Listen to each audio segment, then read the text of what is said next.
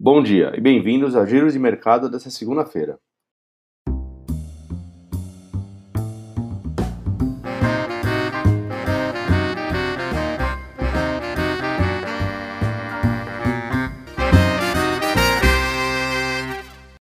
E a semana passada, que começou com menor liquidez por conta do feriado do Dia do Trabalho nos Estados Unidos e do Dia da Independência aqui no Brasil na terça, foi marcada pela forte volatilidade nos mercados globais.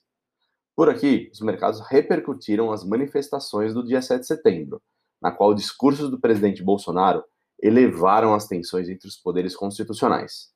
No dia após o feriado, na quarta-feira, o Bovespa registrou uma queda de menos 3,8%, perdas que foram parcialmente recuperadas depois da nota do presidente em um tom mais conciliador.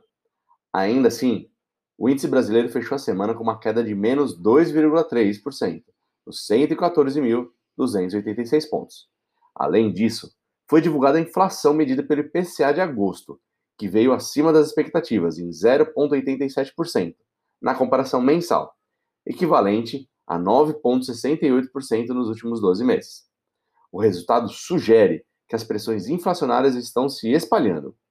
A pior dinâmica da inflação, da inflação pressiona a política monetária. Os mercados estão discutindo a possibilidade do Banco Central acelerar o ritmo de alta da Selic para acima de um ponto percentual por reunião. Além disso, os mercados futuros já estão precificando a taxa básica de juros em dois dígitos ao final desse ciclo de alta. No exterior, os mercados recuaram com as incertezas quanto à recuperação econômica global por conta da variante Delta do Covid-19. Ao mesmo tempo, a inflação em alta nos Estados Unidos e sinalizações de que o Federal Reserve pode começar a remover os estímulos preocuparam bastante os investidores.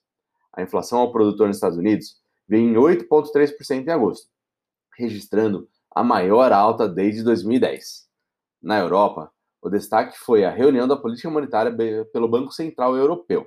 As taxas de juros foram mantidas inalteradas. Estabeleceu um ritmo mais moderado de compras de ativos dentro do programa de emergência da pandemia, conhecido como PEP.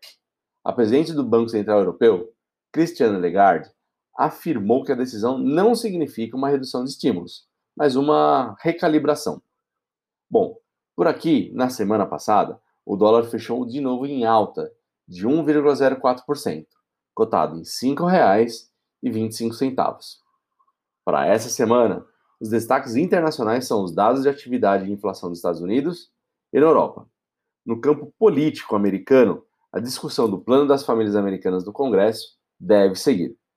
Por aqui no Brasil, o foco deve continuar sobre a evolução do cenário político e suas repercussões nas votações no Congresso. Em particular, importante ficar de olho nas discussões sobre o orçamento para 2022. Bom, o giro de mercado de hoje termina aqui. Tenham todos um bom dia, uma ótima semana de trabalho e nos vemos no próximo. Um abraço.